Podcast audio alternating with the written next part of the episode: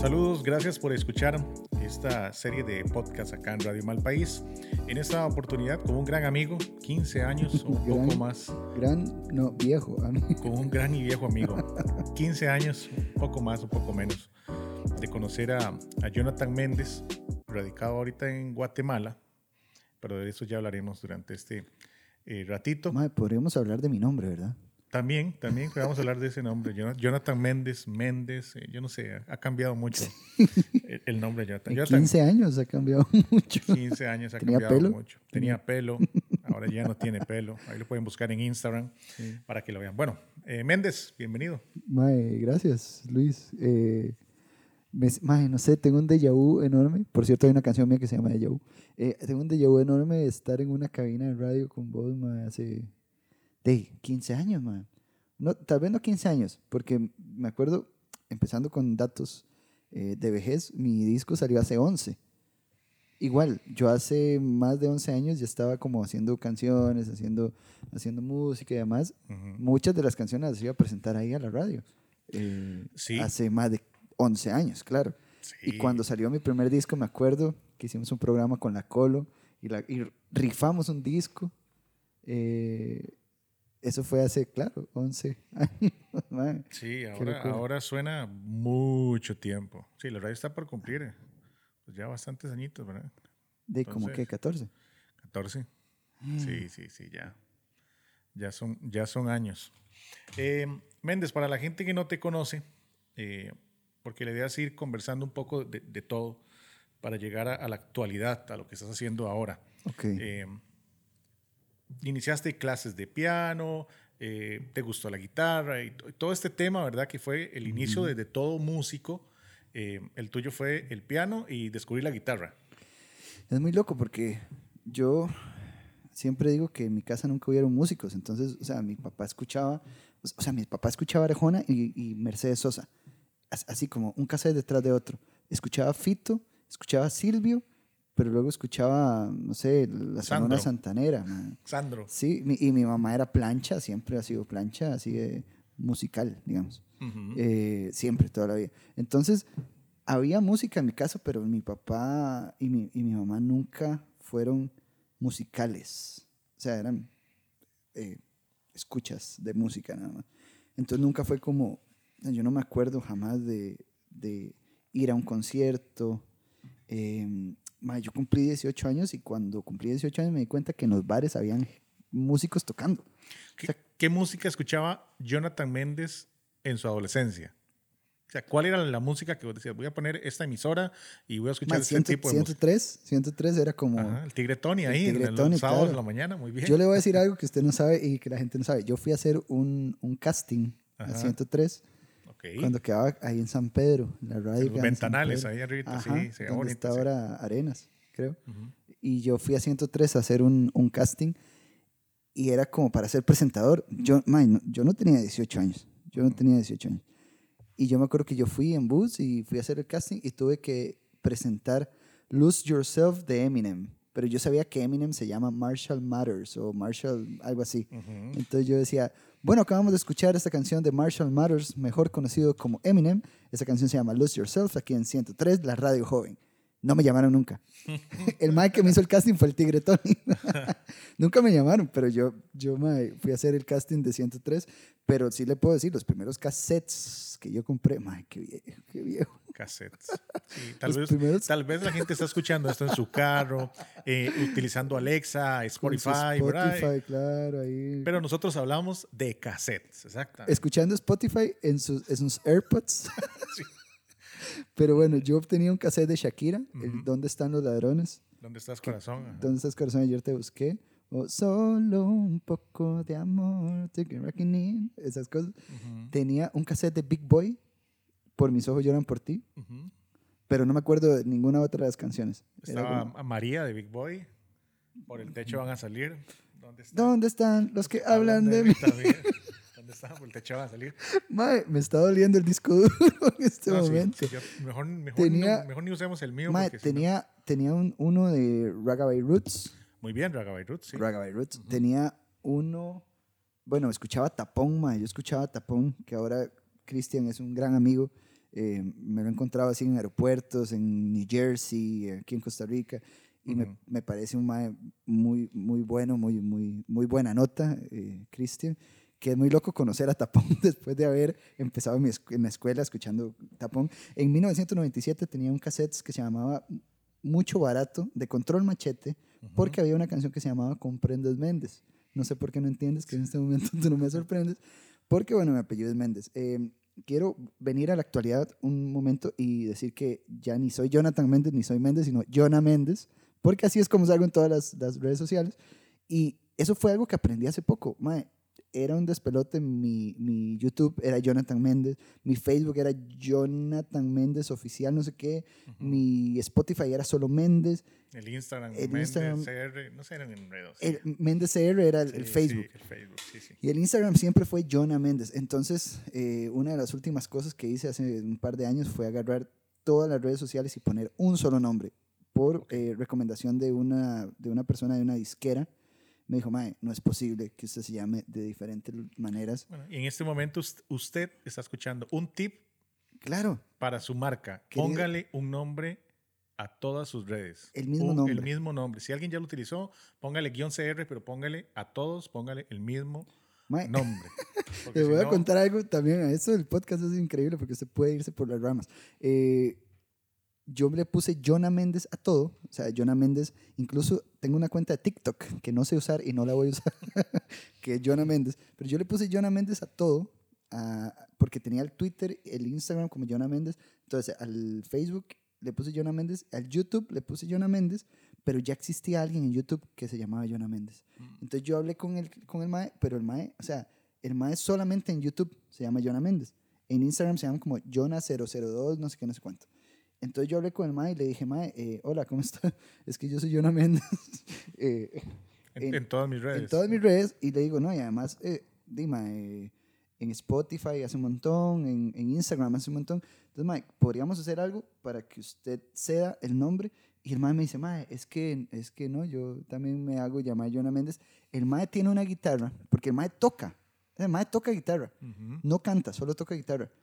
Hace unos videillos ahí como en la playa, no sé qué. El mae tiene una guitarra como una Little Martin, como una guitarra pequeñita así, y le mandó a hacer forjado con, no forjado, ¿cómo se llama? Como, como con, con hierro quemado, así como le puso Jonah Méndez a la guitarra. O sea, ese mae o es muy fan mío, o eh, nada, o sea, el mae quería posicionar también su nombre, pero el mae me dijo básicamente que el nombre del, del, del YouTube no lo iba a cambiar. Entonces yo le dije, mae, bueno, pura vida, todo bien. Yo, incluso el nombre en, en las búsquedas de Google, yo lo reclamé. Entonces, si usted pone en ese momento Jonah Méndez en Google, le va a salir como un cuadrito a la derecha que dice músico de Costa Rica. Eso lo reclamé yo como si fuera un, no sé, un artista o una, un- una figura pública, digamos, que es una estupidez, pero bueno, eh, lo reclamé porque, digo, obviamente lo que puse fueron mis, mis discos ahí, mi biografía, mi página de mis redes sociales, qué sé yo. Sí, aquí, bueno, lo importante es que la, la marca como tal, que eso también Es es, marca, es parte, eh, artistas, eh, to- toda la gente que se dedica a la parte de espectáculo termina siendo una marca. Entonces, eh, bueno, el, el fin de que ya por fin sea Jonah Méndez en todo lado, pues Pero crea ¿sabe qué como, fue lo que hice con YouTube? un rumbo ahí. Y Lo- al final, ¿qué pasó con YouTube? Ajá. Le puse Jonah Méndez oficial. Bueno. Entonces, es el oficial. Está bien, Es, eh, el otro mano es oficial. no es oficial. Jonah Méndez, pero no es oficial. ah, no, ustedes son los oficiales. Eso, Yo soy el oficial. es de mentiras. Oficial Jonah Méndez, pues, para servir. Entonces, nada más, este, veníamos hablando de eso, ¿verdad? Que, que, mm, justamente cuando empecé, jamás pensé en que iba a hacer música. Eh, me metí a una escuela de música eh, así en el cole. Antes de eso, había empezado a tocar piano a los siete años. Mi abuela me compró un pianito, que ese piano lo tiene un amigo que se llama Jimmy. Lo- Existe todavía. lo es un Casio, pero le faltan teclas. Y lo tiene Jimmy en su casa en la Fortuna de San Carlos, pegado en la pared como un adorno, porque tiene una casa musical donde la Mm. gente va a hacer sesiones y grabaciones y demás. Eh, y ahí está. O sea, yo sé que está en buenas manos, existe todavía, no suena, pero yo llevé clases de piano como dos años y luego dije, "Mae, no, yo quiero salir y jugar bola y andar en bici, caerme en bici y todas esas cosas. Ujú. Y a los 14 años, eh, mae, es muy loco porque eso tampoco la gente lo sabe. A los 14 años fui a misa Y yo veía el coro de la iglesia y yo decía, madre, qué rajado estos maes. Había un baterista, Luis Rojas se llama, el mae, un carajillo, y le daba la batería. Y yo decía, madre, estos maes, esto es Es de verdad, es de verdad la eh, cosa, eh, sí. lo que hace Dios. Ujú. Mira lo que hace Dios. Y eh, mae, había una muchacha que cantaba y, y el mae de la guitarra. Y yo decía, madre, ¿qué, qué tuanis esa vara? O sea, y yo encontré mi acercamiento con la música queriendo entrar al coro de la iglesia.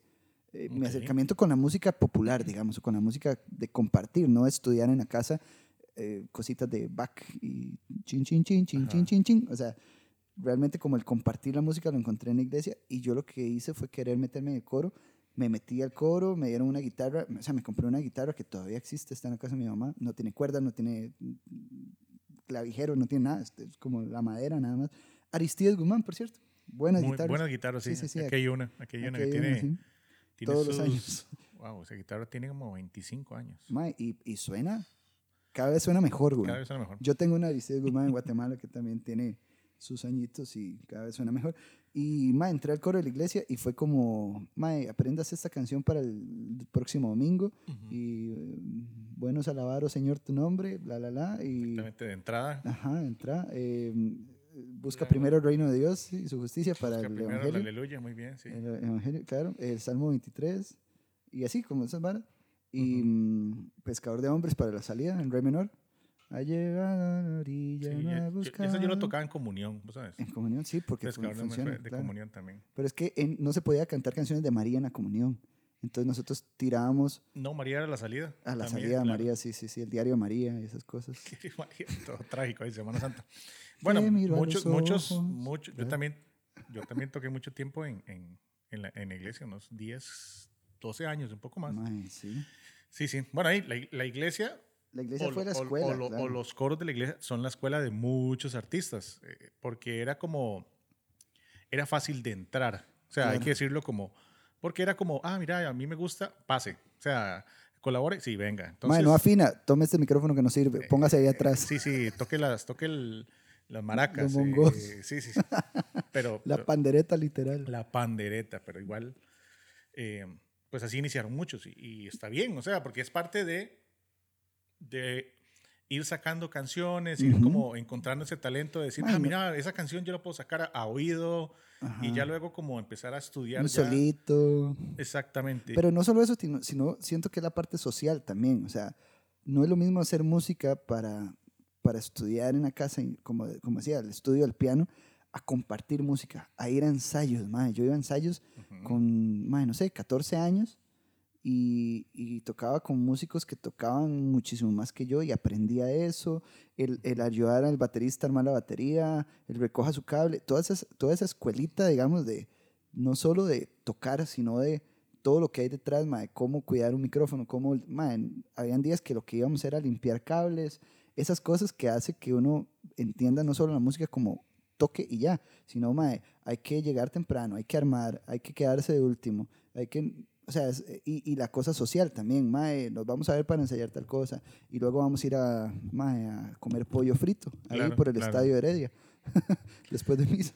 Bueno, y- luego, luego pasó, mae, que, que es, es muy loco, porque luego empecé a estudiar guitarra clásica en, en Mercedes Norte, en, en Heredia, y cuando entré a la universidad empecé a hacer canciones, mae, o sea, y ahí yo entré con 17 años a la U, y, mm, y me acuerdo que conocí compañeros que todavía son mis amigos, Mauricio Murillo, por ejemplo, un, un- amigo que conocí en la U, ujú. yo decía, mae, mira, este mae toca en un bar en Moravia y le pagan. Mae, no puedo creer. Y yo iba, mae, recién cumplido los 18, en final de año del 2003, yo iba a escuchar a Mauricio Murillo a un bar en Moravia y yo decía, mae, no puedo creer que este sea el brete de este mae. No puedo creer que a este mae le paguen por esto.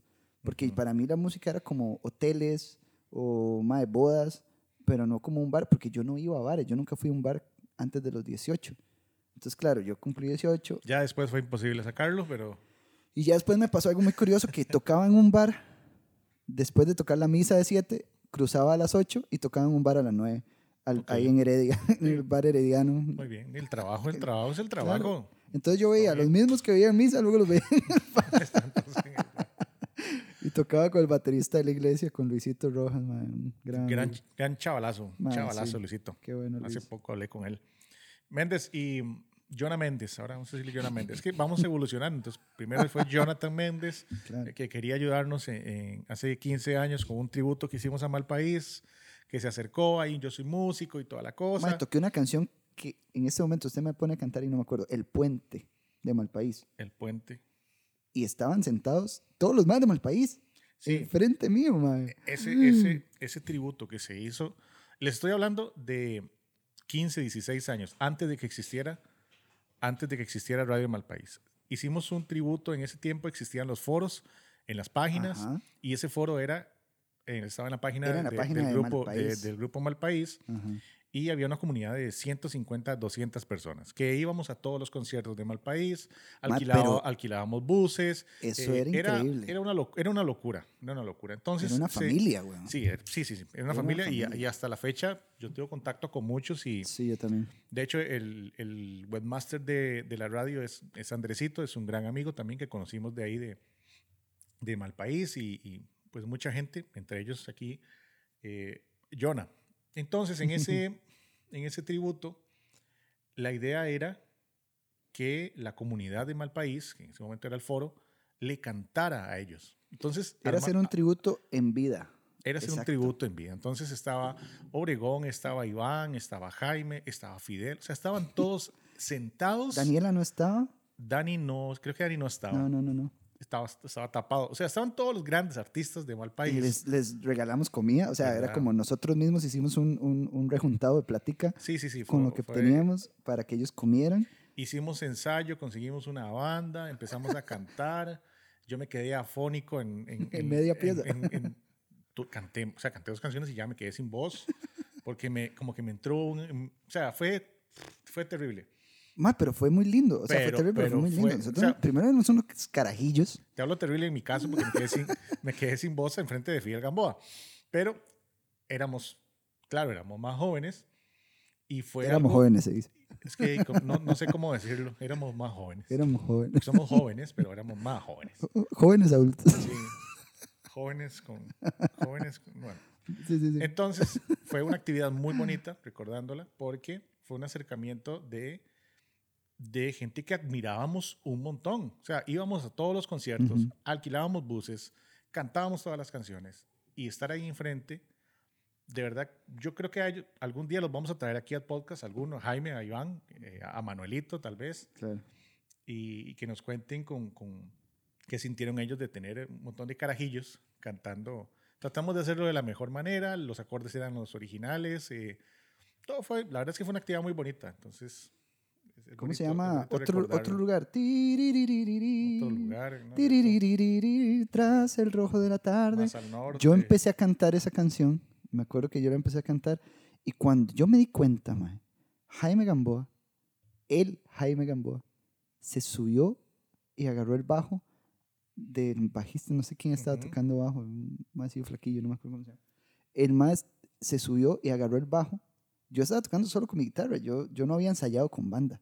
Yo iba a tocar dos canciones solo con mi guitarra. El Puente, que es una canción inédita de Malpaís, y otro lugar. Y yo empecé a cantar otro lugar y Jaime se subió y agarró el bajo. Yo me acuerdo aquí, o sea, voy a contar una de las cosas que nadie sabe, que al final esa canción hace un fa mayor, la canción está en, no sé, en sol creo, hace un fa mayor, pero termina en la y yo no sabía que terminaba en la. Y entonces yo me quedé en el fa y Jaime me gritaba, la, la mayor. y, y- y con, con todo lo de Malpaís enfrente. Y me decía, la mayor, la mayor. Y yo al final era como, ¿qué? Y yo seguía en el fa y no lo entendía. y al final fue como, la mayor, ching, la mayor. Y terminó la vara.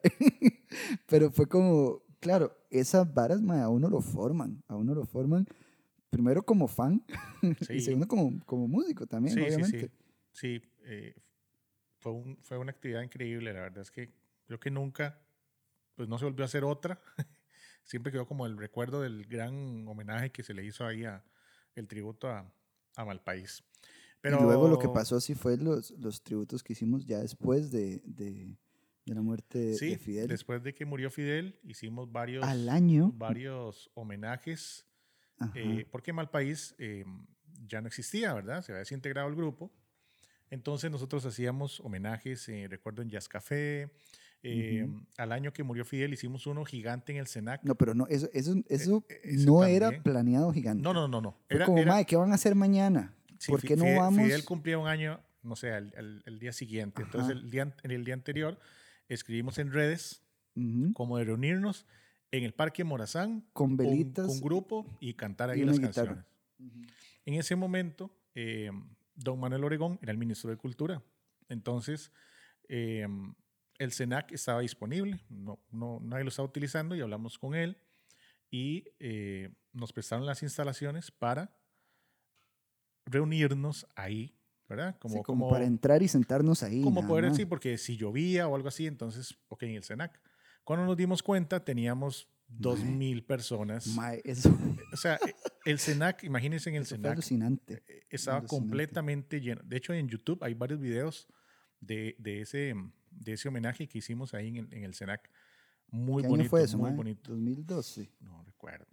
Tecléeme ahí, ¿no? Sí, sí, ahorita, ahorita Voy a buscar aquí yo, sí, sí, porque hay sí. un video mío cantando más al norte, recuerdo. Sí, sí, sí. Estaba Pepe. Pepe Campos, que fue Ujú, el, el director de la banda. Porque anterior, de, anterior a eso también hacíamos eh, homenajes en Jazz Café y todo, porque como el grupo no existía, pues siempre quedó uno con las ganitas de, de escucharlos. Entonces hacíamos esos homenajes en, en Jazz Café. Eh, bueno, ahorita John ahí está buscando el... el- Sí, pero es que no lo encuentro. ¿Cómo lo busco? Ah, norte del recuerdo, homenaje. Voy a poner. Eh, mae, sí, me acuerdo que, que justo tampoco habíamos eh, ensayado nada. Y fue como, mae, ¿qué? Ustedes, sí, sí, ahí no sabemos las piezas. Mae, eso fue hace ocho años, dice RMP, RMP sí, do- TV. 2012. 28 de agosto del 2012. Ya hasta lo puse, entonces, Exactamente. Ahí, ahí está. Eh, sí, sí. 28 sí. de agosto de Si 2002. ustedes lo, lo buscan ahí eh, Recordando a Fidel se llama. en YouTube, ahí les aparece los videos. Bueno, eh, Jonah, Qué locura, mae. sí, sí, fue increíble. Hablemos del 2010, hablemos de Sobrenatural, hablemos del el primer disco de Jonathan Méndez, Jonah Méndez ahora, Méndez CR, como usted quiera buscarlo en redes, le puede salir muchos nombres. Eh, No, ahora solo le va a salir Jonah Méndez. Jonah Méndez. Eh, hacer, ese, hacer ese listado de canciones de Sobrenatural, eh, el componer, me imagino que antes del 2010 tenía no sé cuántas canciones, la decisión de escoger para tu primer disco, eh, qué tan difícil fue, las canciones fueron inspiradas en, en parejas de ese momento, en relaciones de amigos, eh, ¿cómo, ¿cómo fue esa escogencia y qué tan difícil fue hacer el primer disco? Mae, vieras que es muy loco porque no es nada como usted lo piensa. y es muy loco que usted lo piense así. No, hubi- no habían canciones que escoger, más bien fue todo lo contrario. Yo empecé a grabar el disco con Yamal Irías, eh, en ese momento en Amacas Music, era un estudio que estaba al lado de la línea del tren, ahí en, la- en la UCR, ahí en la calle de La Amargura. Y justamente yo le dije, ma, yo quiero grabar un disco porque tengo seis canciones, nada más escritas. Seis canciones escritas, ni una más ni una menos. Y empezamos a grabar y en el proceso, ma, el- el- ese disco duró tres años en grabarse. Yo empecé en el 2007 Ujú. y terminamos sacando el disco en octubre del 2010. Y mm, yo me acuerdo que en ese proceso fue como, bueno, empezamos a hacer las maquetas y de repente compuse una. Mae, ¿esta qué tal? Mae, sí, bueno, metámosla, ok. Y al final, en ese proceso de tres años, yo tuve un disco de 12 canciones que fueron las 12 canciones que escribí hasta, hasta ese momento. O sea, yo ahora sí, por ejemplo, el último disco, ya que adelantándome así muchísimo, el Ujú. último disco sí fue como, tengo estas canciones, escojamos cinco, escojamos Ok, seis, ok. digamos, de esta lista y quedaron unas por fuera que luego las grabaré o no, o qué sé yo. Pero en ese momento era como, mae, estas son las canciones que tengo en existencia, yo no he escrito más canciones que estas, podemos grabarlas, sí. Y al final quedó un disco de 12 canciones porque en realidad son 11 porque hay una repetida que es una versión acústica con Marta Fonseca de Volar con Vos, pero sí son cinco canciones más que, que nacieron en el proceso de grabación y que las metimos ahí. En este momento, si usted va a Spotify, va a encontrar que hay un disco de seis canciones nada más. Sobrenatural solo tiene seis. Yo le saqué seis canciones a ese disco. ¿Y por qué? Mae, porque siento que ya no me representaban un poco. Es más, hay canciones de ese, de- que están en Spotify que siento que no me representan ahora, pero son parte de la historia. O sea, son parte Es de, que de- a- de a- ese a- lanzamiento. eso es lo que, te iba, lo que te iba a consultar, porque Ajá. yo sé que Drexler odia su primer disco con todo su ser, o Fito Páez, o el mismo Sabina, o, Sí, sí. pero, Pero pero, ahí pero, está. ahí está. Entonces, Yo lo eh, dejé parcialmente. O sea, quité canciones que pensaba que no eran tan representativas o necesarias. Pero, por ejemplo, En tu sonrisa es una canción de ese disco. Entonces yo no puedo quitar el disco. Yo no puedo quitar el disco porque tiene Sobrenatural también, que es una canción que significa un montón para mí. icónica en los bares, Icónica, en, claro, en las historias, Oscar Arias y otras historias. en el concierto sin bandera. O sea, Ujú. esas cosas, ven, ya ni me acordaba de eso. Eh, tiene, tiene canciones como Acaso, que es una canción, ma, Acaso es una canción que yo, si hubiera grabado en este momento, creo que sería famoso. Acaso tiene a Bernal Villegas en la guitarra, a Manuel Obregón en el bajo, en el bajo, en el piano, a, a- ma, creo que es Carlomagno Araya en la batería. No, Kim Rivera en la batería.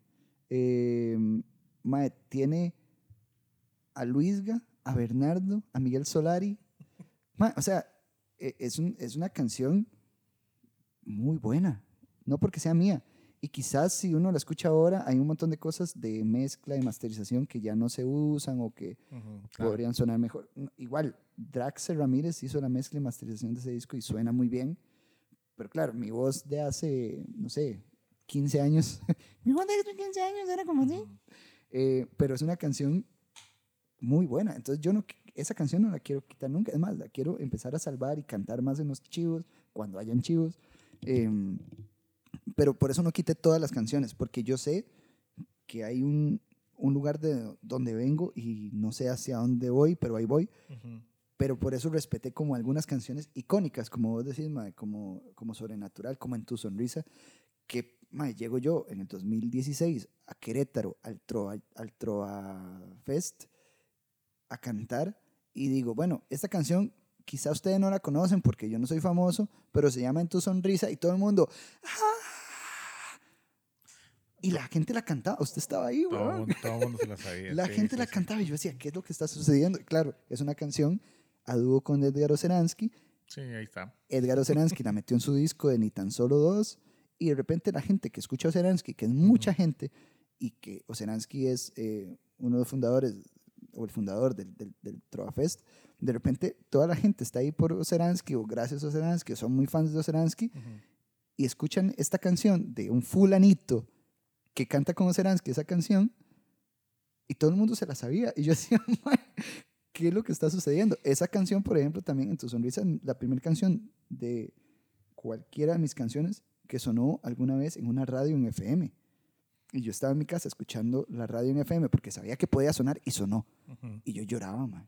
Y yo lloraba, yo tenía, ¿qué decía yo? 20, 21 años. Sí, sí, Y sí. yo decía, madre, ¿qué es esto? E- Esa canción que yo escribí en mi casa ahí, como la, la, la, con una guitarrita que grabé con, muy, con, con, con muchos amigos ayudándome, pero con muy bajo presupuesto, eh, de repente está sonando en la radio. Y, y mae, hay un antes y un después de, de eso. Entonces, eh, por eso el disco está, no está entero, pero por eso todavía está ahí. Em, Ok, y está claro, es, es, es, yo digo que Sobrenatural es una suma como de experiencias, ¿verdad? Hay canciones como Deja, que es la primera canción del primer disco, que es la primera canción que escribí, que fue cuando terminé una relación de mucho tiempo, bien. Ujú. a mis 18 años terminé, y yo decía, mae, cosas tan, tan, vean, y me voy a dar ese consejo a mí mismo, hoy, hoy, hoy, hoy, justamente hoy, me voy a dar ese consejo a mí mismo, que dice, mae, eh, cosas como algún día sabremos lo que significa amar más de cuatro letras capaces de lastimar. Eh, el futuro es algo incierto, el pasado ya está muerto, el presente es lo que nos hace crecer. Ma, yo estaba un chamaco diciendo, mae, ah, el amor no es sufrimiento. Mae, eh, algún día vamos a darnos cuenta que amar no es sufrir, eso es- el amar es otra cosa. Y en, mi última canción que saqué hace muy poquito dice, el amor se transforma para quedarse en historia. Eh, o sea, es, yo desde la primera canción que escribí estaba casi que eh, como, como premonición, estaba diciendo, Mae, el presente es lo que nos hace crecer, el pasado ya está muerto, el futuro no existe, cosas que iba a leer después en un montón de libros a mis 30 años y decir, madre, qué loco, yo escribí eso, weón. ¿De dónde me salió? ¿De dónde me salió esa sabiduría de chamaco? Sí, bueno, ahí es. eso es bueno regresar y ver letras, porque como te decía, hay gente que regresa y no quiere ver nunca más sus discos. O, Yo no quiero ¿verdad? escucharlos. Los Bueno, podría pero- cantar. Pero tal vez versionarlos puede ser una opción, ¿verdad? Como para, ¿verdad? Modernizarlos para estos tiempos y que lo mismo, yo sé que, no sé, poniendo un ejemplo de Pato Barraza, que su canción Frágil, él en sus conciertos la cambia, le cambia el ritmo mismo, pero son popo con Entre Remolinos. Ajá, ajá. Eh, son canciones que ellos pues las han cantado tantos años Las odian, weón. que, que llega el momento en que ya, Mechas me dice que él está cansado de sola. ¿verdad? Y entonces va y la canta primero para salir de eso. Entonces son canciones que al público hay que cantárselas Sí, porque el sí. público las quiere escuchar, pero a los cantantes obviamente tienen 15 años, 20 años de estarlas cantando y llega el momento en que hay que versionarlas para poder incluirlas y que a uno le gusten, ¿verdad? También cuando las está tocando. Eh, Claro. Bueno, Méndez, eh, Sobrenatural. Luego llegó a CAM, una nominación, Imagínese, weón. ¿verdad? Eh, un chamaco. ¿Qué iba eh, a saber? ¿verdad? Los, los- los premios ACAN acá en Costa Rica son los premios eh, que se dan a la, a la música nacional, pues nominación a los premios ACAM. Y estaba yo eh, nominado con Scats, que es una mega banda, con Luisga, que es un mega compositor, a compositor del año. Yo decía, "Mae, mae, pero ¿cómo? O sea, Compositor del año, compositor del año categoría, categoría pop. Ujú, Sí. 2011. pop. Y yo decía, "Mae, eh, ok, muy probablemente no gane. Yo no sé quién ganó, yo creo que ganó Scats. Y claro, o sea, yo no Luis voy a- ganó, eso sí, lo Luis tengo ganó. seguro porque todavía estamos luchando por eso. O sea, estamos diciendo Luis Gabriel Oría, no. O sea, Luis No, ganó, no, Luis- suena como Luis no, ganó. Luis- Bueno, ganó Luis, pero Luis el de Scats. Sí. Luis ganó. Luis ganó, Luis ganó, cierto. Luis ganó, madre, qué bueno Luis, ¿verdad? No ha ganado nunca acá. Es como, es como el. eh, Yo sé que usted no sabe nada de actores, pero es como eso de que Brad Pitt nunca había ganado un Oscar. Y, y- No, DiCaprio, DiCaprio era el que no era ganado, DiCaprio. Ah, bueno, era yo el que no sabía. No Eso, eso, eso. Luis, Luis es el DiCaprio de la música nacional Con los premios acá. con los premios acá. Luisga, hay que traer un día a Luisga para que nos cuente de, de ese, De todo. de esa tarea sin cumplir.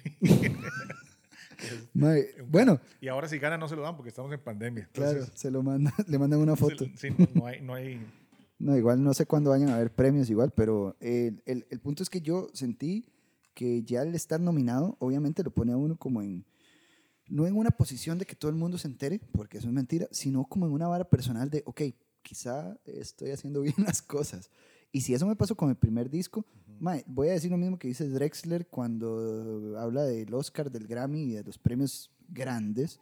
Es como, mae, también es una responsabilidad. ¿Qué voy a hacer para mi segundo disco? ¿Qué voy a hacer después? Y por eso fue que, mm, y justo un día estaba hablando con unos amigos de esto, mae, yo desde que empecé a pensar en una forma profesional de vivir de la música, de hacer música, dije, mae, ¿cómo hago yo para que mis discos se vean como los discos que yo compro?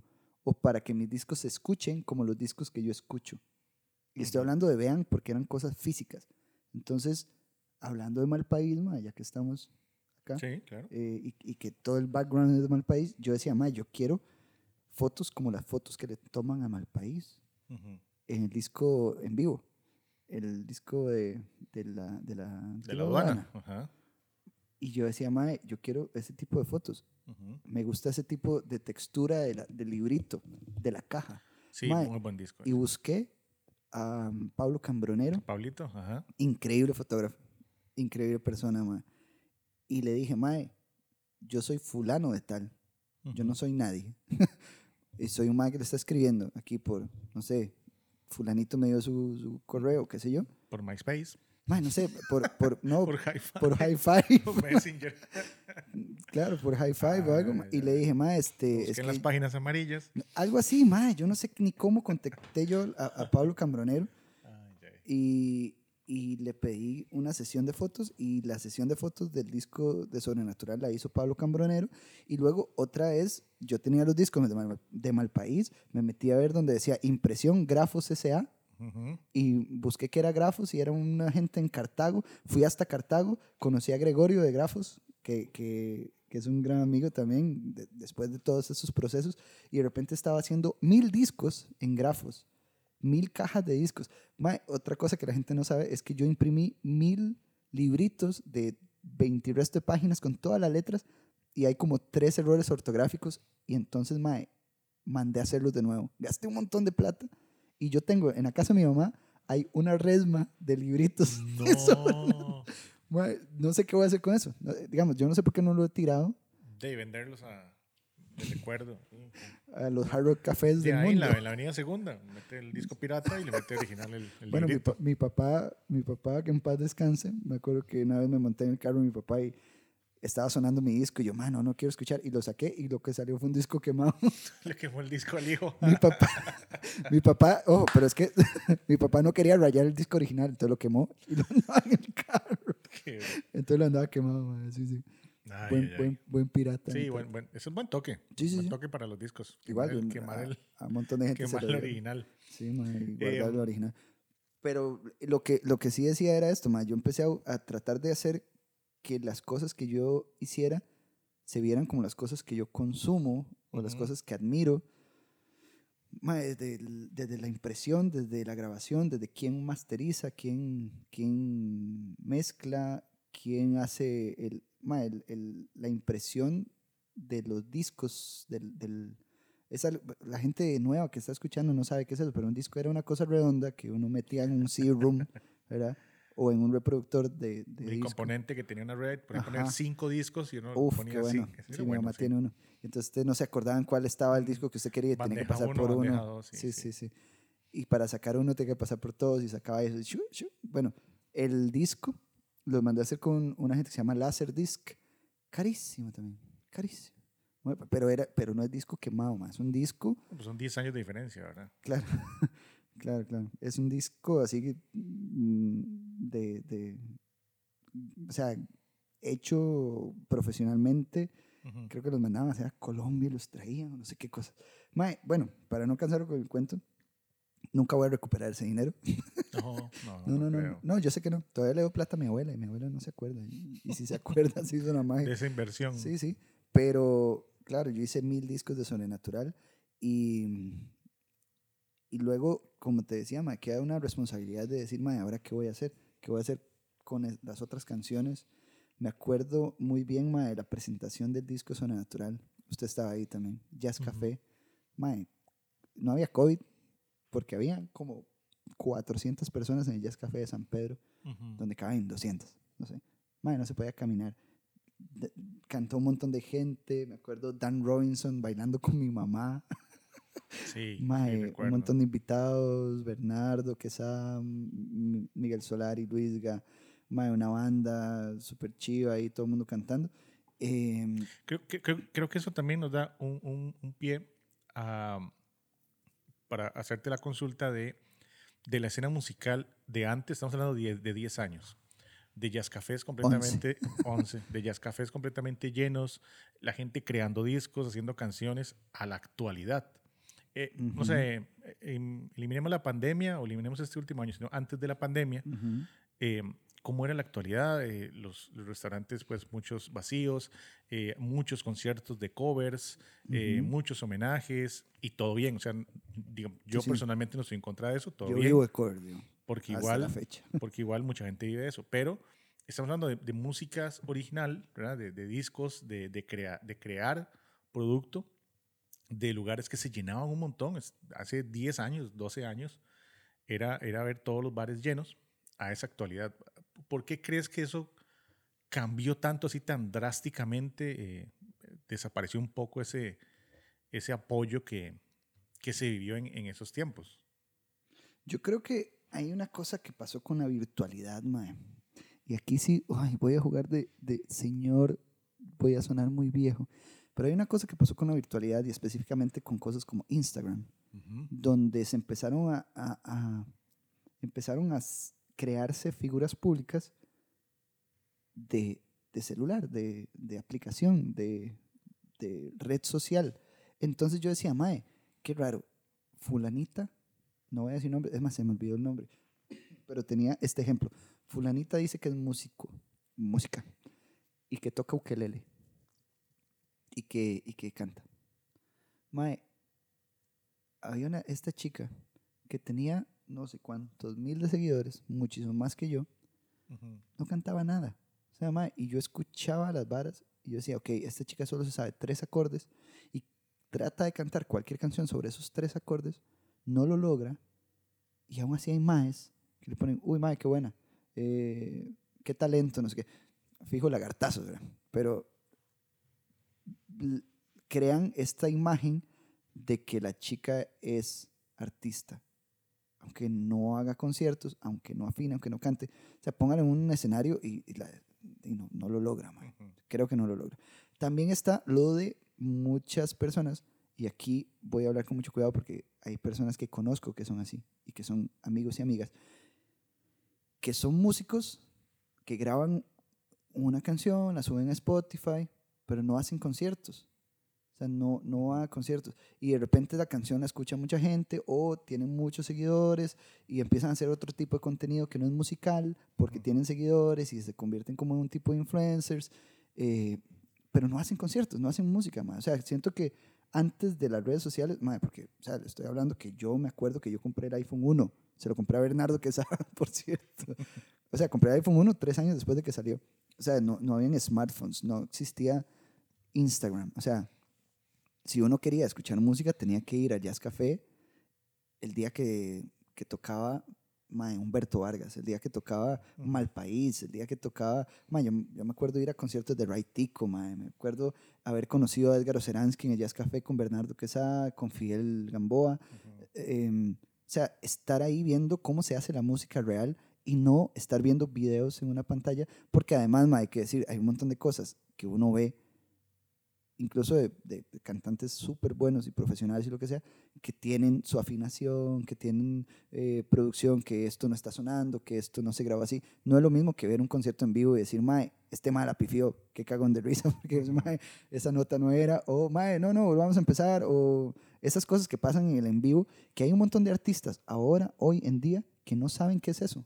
No saben, mae, no saben. Y, y yo, no sé, por suerte, yo crecí tocando y pelándome y, y- y equivocándome y sufriendo por un cable y viendo a ver cómo conectar tal cosa. Bueno, los primeros parlantes que yo tenía se conectaban con cables pelados y que eran como una cosita roja y una azul y había que pelar los cables, darle vuelta, meterlo y así como a la Sí, discomóvil antes. Exactamente, te iba a decir tipo disco móvil ahí. Discomóvil así, tumbacocos, mae. Ese fue mi primer equipo, güey, una planta, me la vendió Mauricio Murillo, que era mi amigo que yo iba a, to- a ver tocar a los bares, que yo decía, mae, ¿cómo es esto que este mae le pagan? Pero el punto, mae, a lo que voy es que la virtualidad hace que nosotros podamos hacer cualquier cosa desde una comodidad, mae, desde hasta, mae, ponga en YouTube cómo tocar una canción en ukelele, apréndase la canción, grábese con el celular, que ahora las cámaras de celular son mejores que las cyber shots que yo tenía en Claro, el claro, claro. 2005. Y, y, mae, mucha gente puede compartir eso y de repente hay gente que cree que es músico por eso. Perdón si le estoy tirando a alguien, pero mae, eh, eso es una parte de ser músico o es un tipo de, músico. pero me acuerdo una vez que en, en Facebook em, Alejandro Castro eh, Pastel puso, Mae, ¿dónde están los músicos jóvenes yendo a los conciertos de músicos experimentados? Como antes. Donde yo, Mae, con 18 años, yo cumplí 18 años y pude tener cédula y le pedí al carro a mi papá para ir al Jazz Café, Mae, a escuchar los lunes de jazz o a escuchar a, a Bernardo, a escuchar a Humberto, a escuchar a Malpaís. O me iba, mae, no sé, le, le pedí a alguien que me llevara. O sea, realmente como que yo quería ser músico, pero yo iba a escuchar músicos. Entonces me acuerdo que este mae pone, mae, ¿dónde están los músicos que quieren, que quieren aprender de los músicos experimentados? Porque no hay gente en los jam sessions. Porque no hay gente escuchando el concierto que está haciendo, mae, no sé, Pato Barraza. Porque, porque no hay músicos jóvenes y, y- y- o sea, porque no, ¿dónde está esa generación? Porque esto ya no está pasando. Ujú.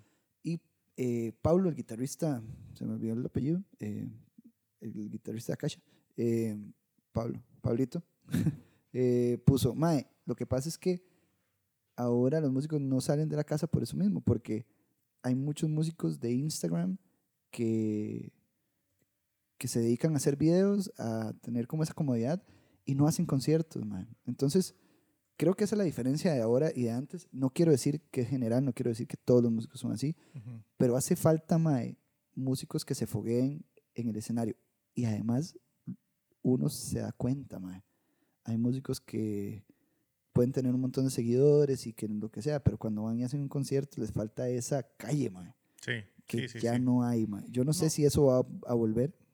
La verdad lo veo muy Sí, difícil. más ahora mae. con ese tema de la pandemia que llevamos pues, año y casi año y medio ya de estar encerrados o, o de tener una vida pues completamente diferente a la que a la que se estaba a la que se estaba viviendo. Entonces Claro. el, el encontrar artistas y todo pues es ahora pues todavía más difícil porque ahora el artista sale con su guitarra. Obviamente por, por temas económicos no, no puede contratar a toda una banda y hacer todo un Ensayar. concierto. Entonces, Ujú, ujú. pues bien, al, al final es una perspectiva que vos tenés y Igual hay mucho- un montón de gente que más bien la pandemia les ayudó para eh, aprender a tocar un instrumento, para componer, claro, claro, para, claro. para estudiar, para leer, para lo que sea. Eso está bien. Pero Está- sí sé que, que hay un montón, o sea, como en todo, mae. O sea, es que es como en, como en cualquier cosa, o sea, como en los músicos de covers y músicos de original, como, o sea, hay de todo. Y, pero sí hay, creo que la virtualidad también ha hecho que mucha gente no quiera ser músico, sino que quiera ser famoso. O que quiera tener muchos seguidores. ¿Y para qué? Para que me regalen productos, para que me patrocinen tal cosa, para monetizar y no para, mae, como una plataforma para que se escuchen las canciones. Y a mí por eso me da mae, un poco de tristeza, iba a decir lástima, pero no es la palabra, un poco de tristeza, mae, ver eh, perfiles como mae, el perfil de María Pretis, de Bernal Villegas, de Marta Fonseca y de músicos que yo admiro y que Costa Rica, que Costa Rica admira también, pero que no están dentro de, ese, de, de esa generación de la virtualidad, donde sí, parece que no son o tan buenos porque no son famosos, porque no tienen números, porque no tienen reproducciones. ¿Me entiendes? O sea, como... Sí, sí, Uy, sí. El, es- es- el es tema, el tema de los seguidores es engañoso Mm, porque tener 100 mil seguidores no significa que seas bueno, No, no, no. ¿verdad? Eso, Muy probablemente significa que usted ¿verdad? con Pues, poca eh, ropa. eh, es- pues es, es- es una forma de, de- que se usa ahora. O sea, yo estaba ahora con, con, con Jonah y le estaba enseñando Twitch y estábamos viendo, estábamos, estábamos viendo a, a- a- a muchachos haciendo, Gamers. a gamers haciendo streaming de Twitch y, y y usted hace, hace cinco años me dice, gamers haciendo streaming de Twitch. Y yo digo, ¿what? Claro, o sea, es que- Gamers haciendo stream- streaming de Twitch. Claro, estamos hablando de que hace 10 años, o sea, partamos de que hace 14 años, cuando yo empecé con la radio, yo usaba Acelera y usaba un mega. Por- Acelera de Lice, es eso. Acelera de Lice, Ajá, ajá. usaba un mega por 500 de subida, 500K. Ujú, ujú, ujú, ujú, ujú. Ahora tengo, Con Raxa, con, di, con Raxa, eh, di, era peor porque era conectarse ahí. eh, con teléfono. Ma, yo me acuerdo de. Entonces, sí, sí. Todo eso va de la mano, ¿verdad? Y, y- y el tema de la música, pues no se queda atrás. Ya llevamos casi 50 minutos. Qué bueno. Eh, Esto es así, puña, esto se va, se va rapidísimo. Viene el segundo disco, viene también ya un poco más dar a conocer lo que estabas haciendo, no sé, viene el TEDx Pura Vida del 2013, Ujú. viene el ca- campeón latinoamericano del Loop Station, Papá, cochina. ¿verdad?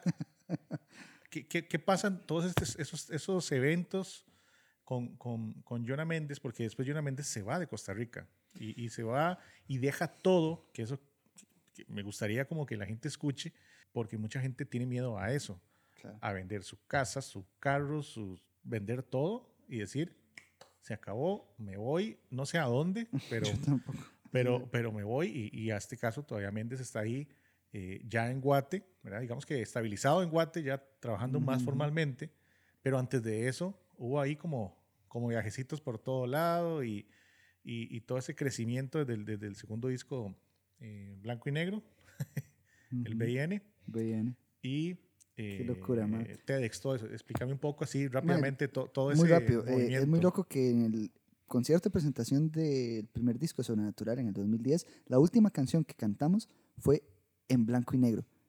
Eh, es una canción que no estaba en el disco y simplemente fue como, mae, sol menor y do mayor, démosle, pum, pum. Y tocamos en blanco y negro y fue un fiestón. Y eso fue como lo que iba a pasar después, que fue que iba a salir BN dos años después, eh, producido por Ale Fernández, que eh, para mí es uno de los mejores músicos de Costa Rica. Y ese disco aún así estaba muy pensado en Costa Rica, como en que funcionara acá, en que mis amigos lo escucharan. No hay como ningún tema así que sonó en la radio, que fuera como más comercial. Pero luego no pasó nada en, en, en, mucho tiempo, digamos, de producción, porque en el 2013 justamente eh, gané este concurso de, de una marca que se llama Boss, de Roland, del Loop Station, que es el aparato que yo uso para tocar, que repito y grabo las cosas, entonces hago un beatbox y eso se repite, se queda ahí, y yo grabo encima y canto y lo que sea. Eh, my Bansback, la tienda de música de acá, hizo un, un concurso y yo gané. Por cierto, Pato Barraza era uno de los jueces. Y yo gané el concurso y yo dije, oh, bueno, todo bien, me gané un ukelele y un cable. más O sea, bueno, era una orden de compra por no sé cuánto, me compré un ukelele y un cable y un aparatillo ahí. Y, y, yo dije, bueno, no va a pasar nada con eso. Eso fue, claro, final del 2012. Y en enero de 2013 me contactaron de que había ganado el campeonato latinoamericano. Y era que cada uno de los ganadores de todos los países de Latinoamérica que concursaron mandaban el video a Los Ángeles y la gente de, de Los Ángeles escogía el ganador de Latinoamérica. Y me escogieron a mí. Y yo decía, pero no, no, entiendo cómo. Ahí fui, pedí el, el, la visa, me dieron una visa porque yo, yo, iba a ir a ese concurso. A representar. A representar, claro, a Costa Rica en ese concurso. Ya tenía el vuelo comprado, ya tenía el hotel, ya tenía lo que sea. Y fui a Los Ángeles en, en enero del 2013 a este concurso, la final mundial. Canté en blanco y negro. Y mm, fue muy loco porque, bueno, ganó un español que se lo re merecía hice un montón de amigos loopers también, que hacíamos lo mismo, pero lo que sí pasó fue que entré a Estados Unidos por primera vez y a los tres meses fui otra vez y fui a Nueva York y toqué en Nueva York. Y luego fui a Los Ángeles y toqué en Los Ángeles. Y luego fui a New Jersey y toqué en New Jersey. Y de repente fue como, madre, mira, puedo ir a Estados Unidos a tocar. Era una puerta que nunca había pensado que se podía abrir. Y empecé a ir a Nueva York, a, Los Ángeles, a tocar, a Portland, Maine, a Miami, madre. Y de repente fue como, qué loco, yo si no fuera por este concurso nunca hubiera pasado esto. Entonces empecé a viajar, empecé a ir a, a Guatemala también en el 2013, por primera vez, a escuchar a Maf, que Maf estaba ya tocando. Maf estaba ya, cierto. Y fui a escucharla tocar y me presentó a, a, los dueños de los restaurantes y me invitaba a tocar unas canciones. Y luego volví a Guatemala. A todo esto, como en el 2015, dos años de estar viajando así y, y, y emocionándome porque podía viajar y tocar dije, más santo, que porque yo me voy dos semanas a Guatemala y una semana a Nueva York y vengo a Costa Rica y tengo que pagar mi renta. o sea, una vez tuve que pedir un préstamo, eso tampoco la gente lo sabe, pero una vez tuve que pedir un préstamo en el, back, en el banco, iba a decir back, pero no dije marca, en el banco. bueno, tuve que pedir un préstamo en el back para, ya lo dije, no importa. Eh, ojalá me patrocinen y me, me perdonen eso. tuve que pedir un préstamo en el banco para pagar dos meses de renta que tenía eh, atrasado. atrasado. Yo dije, son toque, mae, yo estoy gastando plata en algo que no estoy usando. ¿Por qué? 2015, dije, mae, vendo todas mis cosas y me voy. Vendí todas mis cosas, que siempre digo que no eran muchas, pero eran mías. Algunas no las vendí, las dejé en la casa de mi mamá, pero por ejemplo el carro que tenía. Gran carro. Lindo, mae. Lindo carro. Lindo, lindo. Verdecito. no, yo, no. El había, verdecito. Había no verde. Sí, pero el verdecito que usted conoció, yo ya lo había vendido y me había comprado un, un Accent Blue del año, weón. Y, cierto, cierto, cierto. El, el, el, 2015. No, era, creo que era 2014 y lo vendí en el 2015. Es que no, yo, yo, recuerdo el verde porque el otro casi ni se vio porque... Porque no te... O sea, claro, ni, ni lo tuve. como 10 kilómetros ni lo usó. Claro, claro lo, usé, lo usé como menos de un año, más. Por eso. Y lo vendí.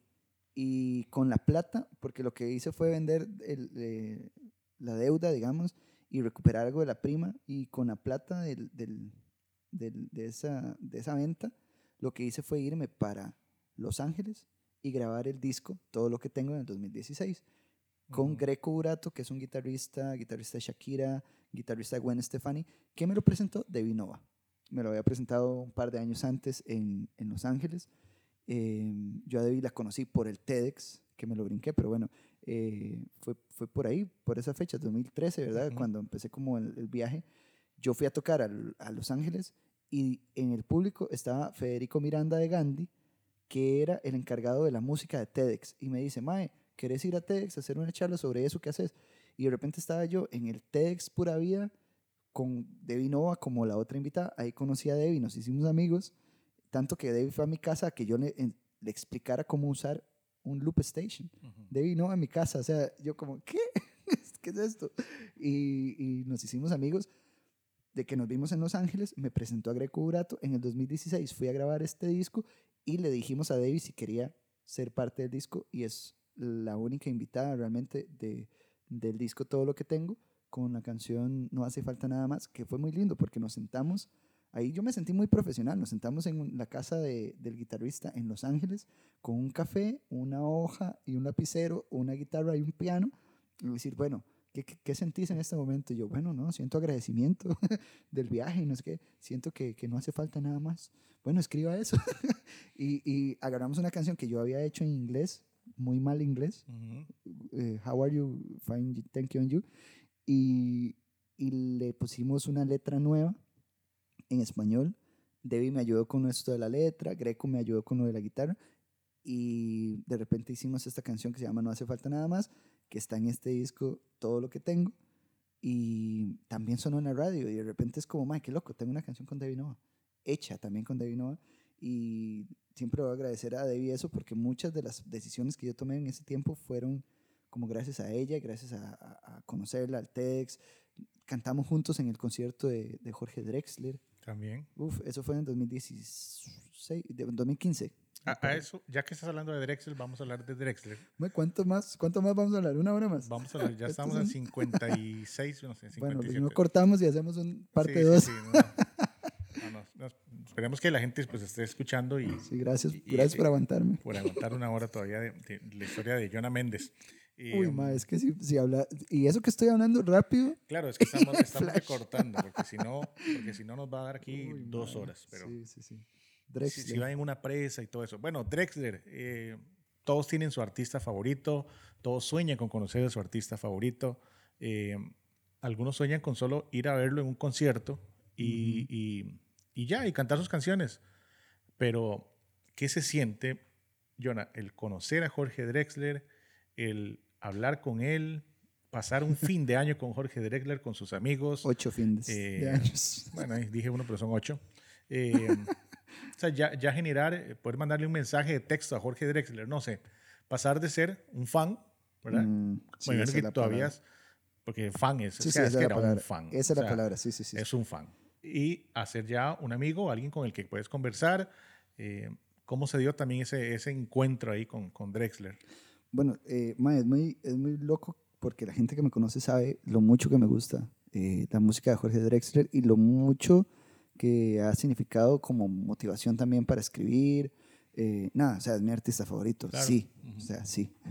Eh, en el 2003, no, 2010, perdón, hace 11 años, justo cuando salió mi disco, fue su primer concierto acá y me acuerdo que el productor en ese momento era amigo mío Ujú. y, y me acuerdo que yo fui a ayudar. O sea, yo le dije, mae, si quiere que le ayuden, lo que sea, yo ya te- había comprado mi entrada, mae, y la de mi novia en ese momento.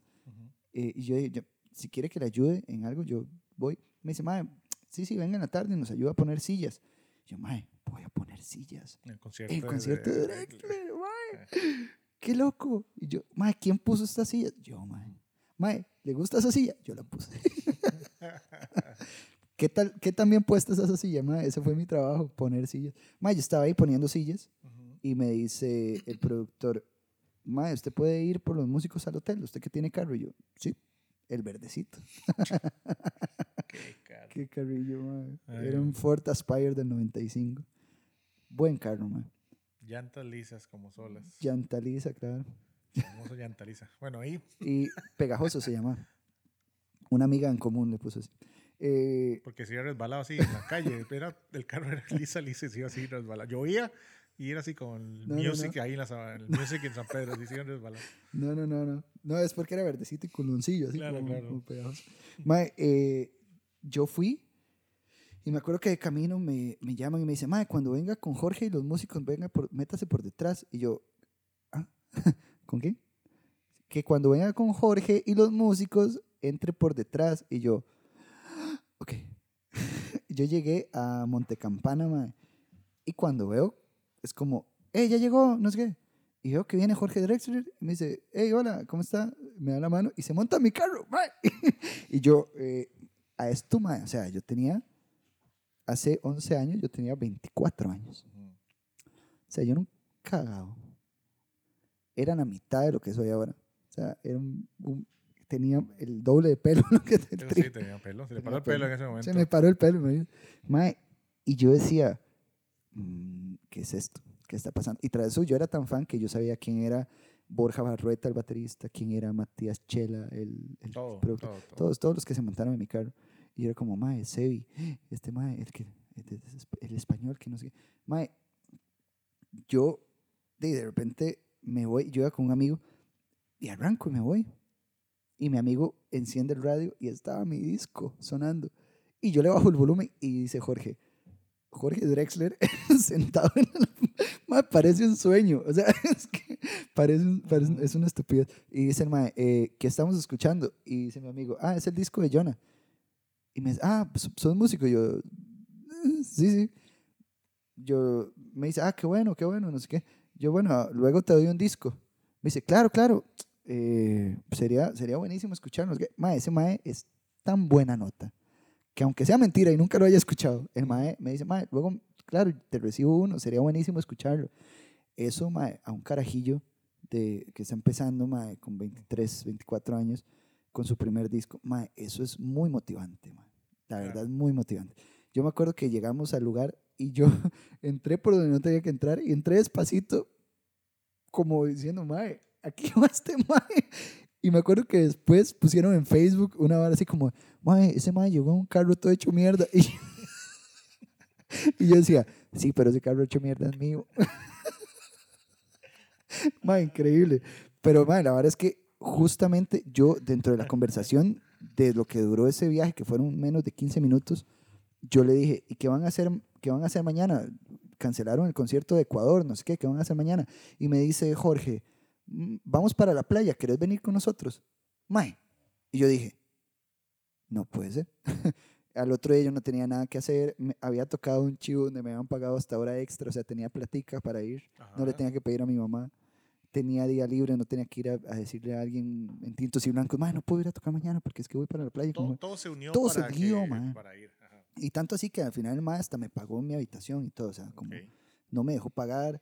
Eh, mae, y, y fueron dos días en la playa donde aprendí un montón de él, donde me dio tantos consejos que sigo en- recordando en mi cabeza como si fueran hoy, así como de leer, de, de mae, no hablar tanto. Eso no lo estoy aplicando ahora porque, No. bueno, el podcast. mae, es que, claro, de, no, además, no hablar tanto, no, sino decir solamente lo que me preguntan. Usted me está preguntando esto y yo se lo estoy contestando Claro. No, no, Pero, pero, mae, pero- me dio muchos consejos que hasta la fecha trato de, usar. Y después de eso, mae, fue muy loco porque me acuerdo el día en que me despedí de él en ese primer encuentro y me, me dice, "Te- mm, tenés mi correo, ¿verdad? Me escribí, Jonathan, no sé qué. Yo, no, no lo tengo. Ah, anotalo, es tal. Escribime. Y yo, ok. Mae, y a los tres meses le escribí porque el mae tocaba en Argentina. Yo me compré un vuelo para ir a Argentina, carísimo. Y chamaco, mae. Y me fui para Argentina, me quedé donde una amiga de Costa Rica y le escribí porque yo quería ir a un concierto de él en el Gran Rex. Y el mae me contestó, me dio dos entradas, o sea, un día, eran dos días. Ujú.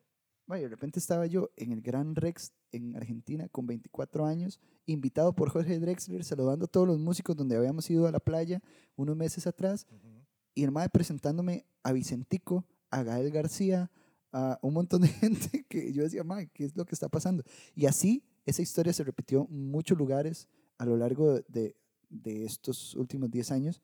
Em, he ido a, a escucharlo en Chile, en Bogotá, en Buenos Aires, en Estados Unidos.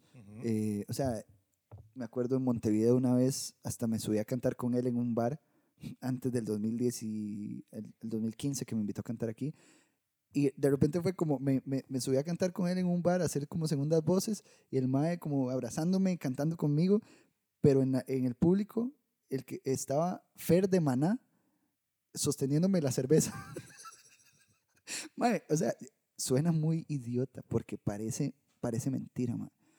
Pero lo más idiota es que no es mentira, ¿me entiendes? O sea, yo no puedo creer que esas cosas pasaran. Y, y, bueno, tanto así que una de las cosas que me dijo Drexler cuando nos conocimos fue, Mae, mi hermano cumpleaños en los primeros días de enero, siempre hacemos unas reuniones con muchos músicos, algún día te voy a ver ahí. Pasaron dos años, conocí al hermano, tocamos en Costa Rica con Daniel Drexler, uh -huh. ¿usted se acuerda? Porque claro. la radio fue patrocinadora también. Eh, tocamos con Daniel Drexler, luego en la playa con Daniel Drexler me dice, este año venís a mi cumpleaños, sí o sí. Yo llegué a su cumpleaños y Jorge Drexler me vio entrar y me dice, te dije que ibas a venir. y eso fue hace ocho años, ma. He estado, el único año que no fui fue este año pasado de la claro. pandemia, pero de repente se dio una relación tan linda que el año pasado, cuando, antes de que empezara toda la pandemia, Jorge me escribió cuando llegó, así como, ma, ya estamos en Costa Rica, ¿qué hacemos? ¿Dónde nos vemos? Uh -huh. O vení al teatro y luego vamos a algún lado, o así como esa relación de, de que en sus conciertos en Costa Rica dice, bueno, esta es para Jonathan, que es nuestro guía turístico y amigo, no sé qué, no sé cuánto. Claro. Yo, o sea... Sí, porque recuerdo hasta que tocaste con él en el, en el Melico Salazar y, ¿verdad? y con, con, con varias gente, eh, como acompañándolo. Pues eso, pues es un sueño para, para un carajillo, ¿verdad? De 24 años. Ay, sí. Llegar a tocar en el Melico Salazar con, con Jorge Drexler ahí apadrinado atrás con la guitarra, haciéndole coros. Bueno, es algo que uno Suena loco, pero en tu caso es real. Mae, usted me preguntó algo que qué se siente y usted acaba de contestar lo que yo podría decir. Mae, yo no lo puedo creer. O sea, son cosas que yo no puedo creer. No puedo creer que yo le puedo mandar un mensaje por WhatsApp a Jorge Drexler diciéndole, uh -huh. hey, ayer cumplió Walter Ferguson 102 años.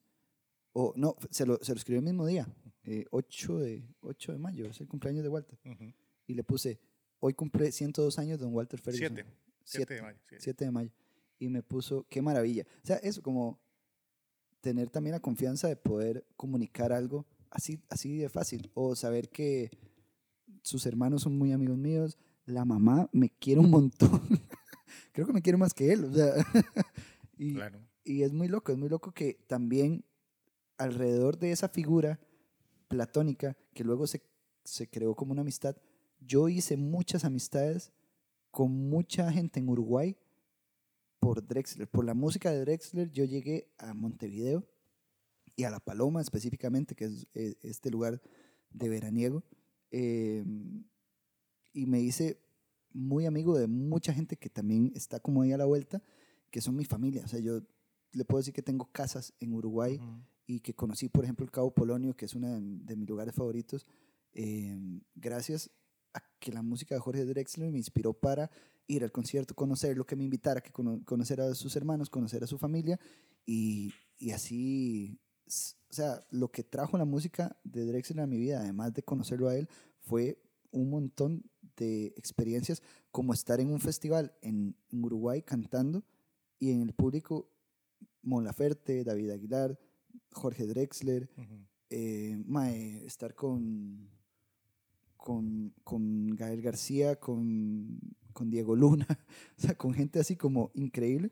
Y ellos escuchando mis canciones, cantando mis canciones, o estar en una playita en Uruguay hace dos años y que Jorge me diga, Jonathan, ¿puedes cantar esa canción tuya, la que a mí me gusta, eh, que se llama Todo sirve para crecer, que es una canción que yo escribí, que la canta Dai Morales, que les recomiendo que vayan a escuchar, porque se la había enviado y me envió un montón de cosas de que le gustaba mucho y me dice, ¿la puedes cantar?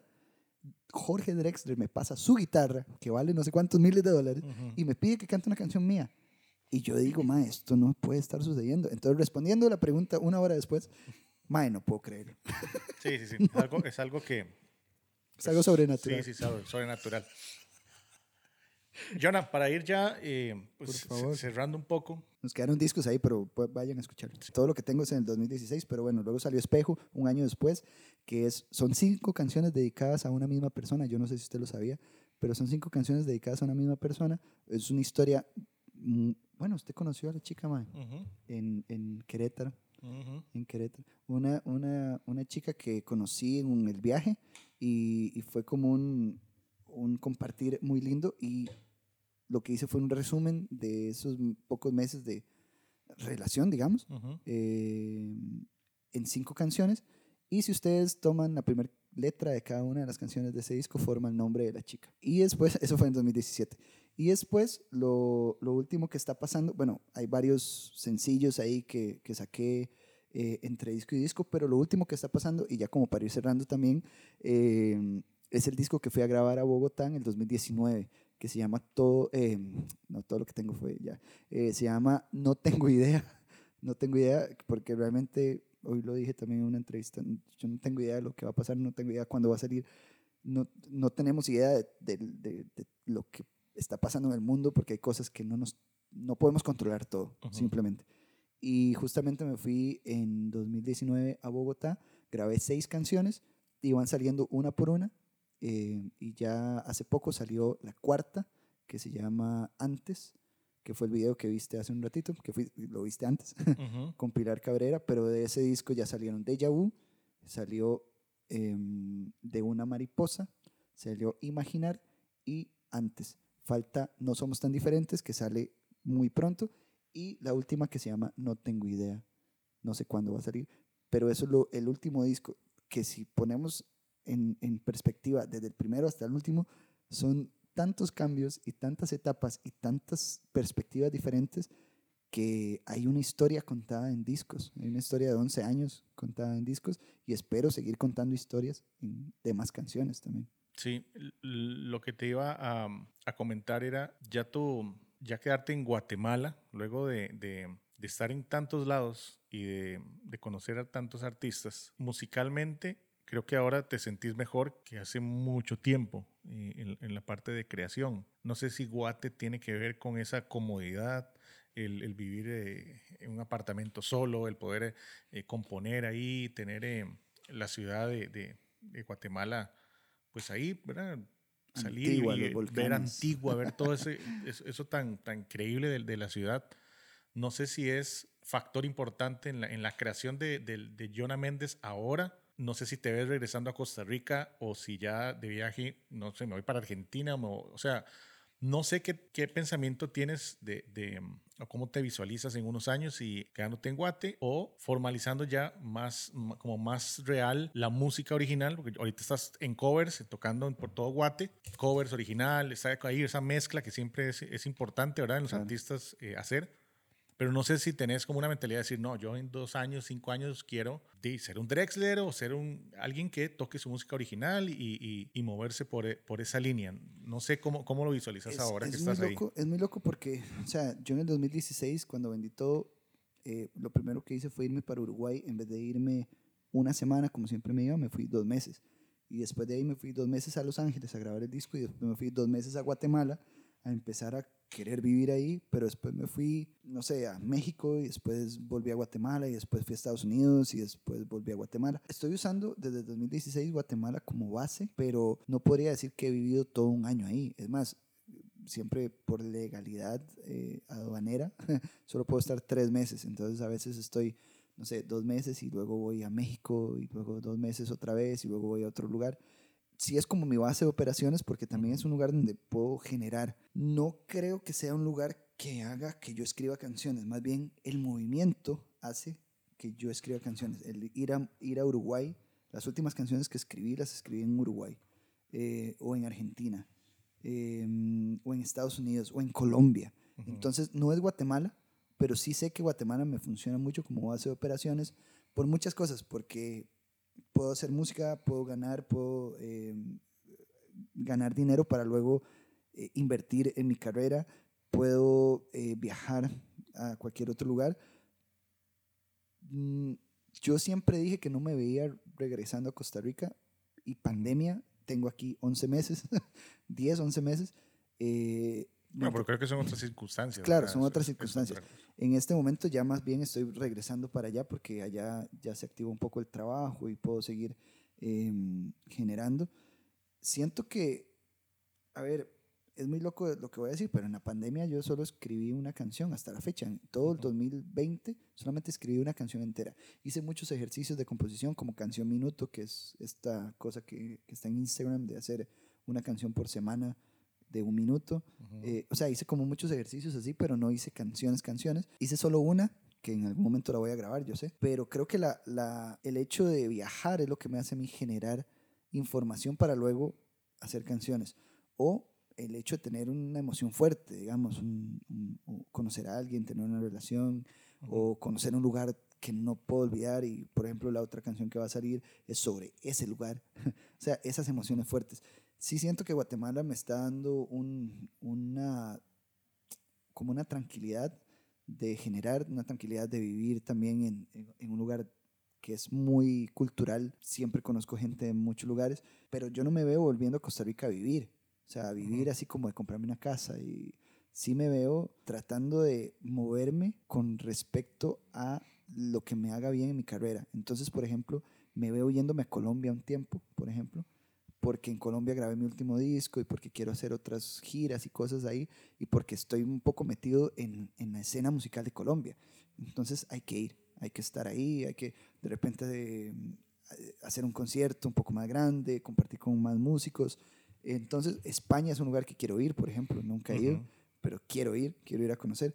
Entonces, nada, o sea, no, no es como que me veo regresando a un lugar, pero tampoco me veo quedándome en un solo lugar. No sé cuánto me vaya a durar eso, pero la pandemia me ayudó como para hacer las paces un poco con Costa Rica y con, con la casa, con la familia, con las cosas que tengo aquí, valorar un montón más Costa Rica. No es que no la valorara, pero sí era como, ma, es que me fui ahí porque tal vara. No, o sea, es como, vine, Estoy agradecido con todo lo que está pasando aquí. Quiero seguir trabajando también para que mi música se escuche en Costa Rica como se, se puede escuchar en todos los demás países que he ido y que no he ido. O sea, que quiero ir también. Entonces, nada, yo no sé, no sé qué va a pasar. no sé qué va a pasar. No tengo idea, como dice el disco. Pero, pero sé que, que la toma de decisiones siempre va a ser como en pos de lo que venga mejor para no para ser famoso, yo no quiero ser famoso, sino que quiero que mucha gente escuche las canciones. Entonces, por ahí van las decisiones un poco. ¿verdad? Ok, ok, Jonah. Entonces, eh, pues agradecerte por haber estado en este podcast acá en Radio Malpaís. En, que se puede partir en tres, ¿verdad? Que puede ser completamente una, una novela. Bueno, eh, no, agradecerte de verdad por, por habernos acompañado, desearte la mayor de las suertes en Guate, en Colombia, en Argentina, bueno, donde viajes, donde sea el momento de crear canciones que vamos a estar programando, por supuesto, acá en, en Radio Malpaís. Así que, Jonah, muchas gracias. Pues mucha suerte. Mae, gracias por, por escucharme hablar tanto. Esa es la idea de los podcasts, ¿verdad? igual, Mae, yo, yo sé que hay mucho más por hablar. Eh, hasta tengo ganas de hacerme un podcast yo. que eso puede que suceda. Pero, Mae, gracias por la invitación. Como siempre, siempre digo que Radio Malpaís es casa, cuna, eh, parte del, del, del, de la, del nacimiento de muchas cosas, o sea, de muchísimas cosas desde hace mucho tiempo. Y, mae, mientras exista, mientras todo esto exista, aquí vamos a estar siempre como apoyando desde donde se pueda, desde la música y desde, mae, tomar café, eso. Tomar, tomarme su café. Cafecito. Listo, Yana, muchas gracias.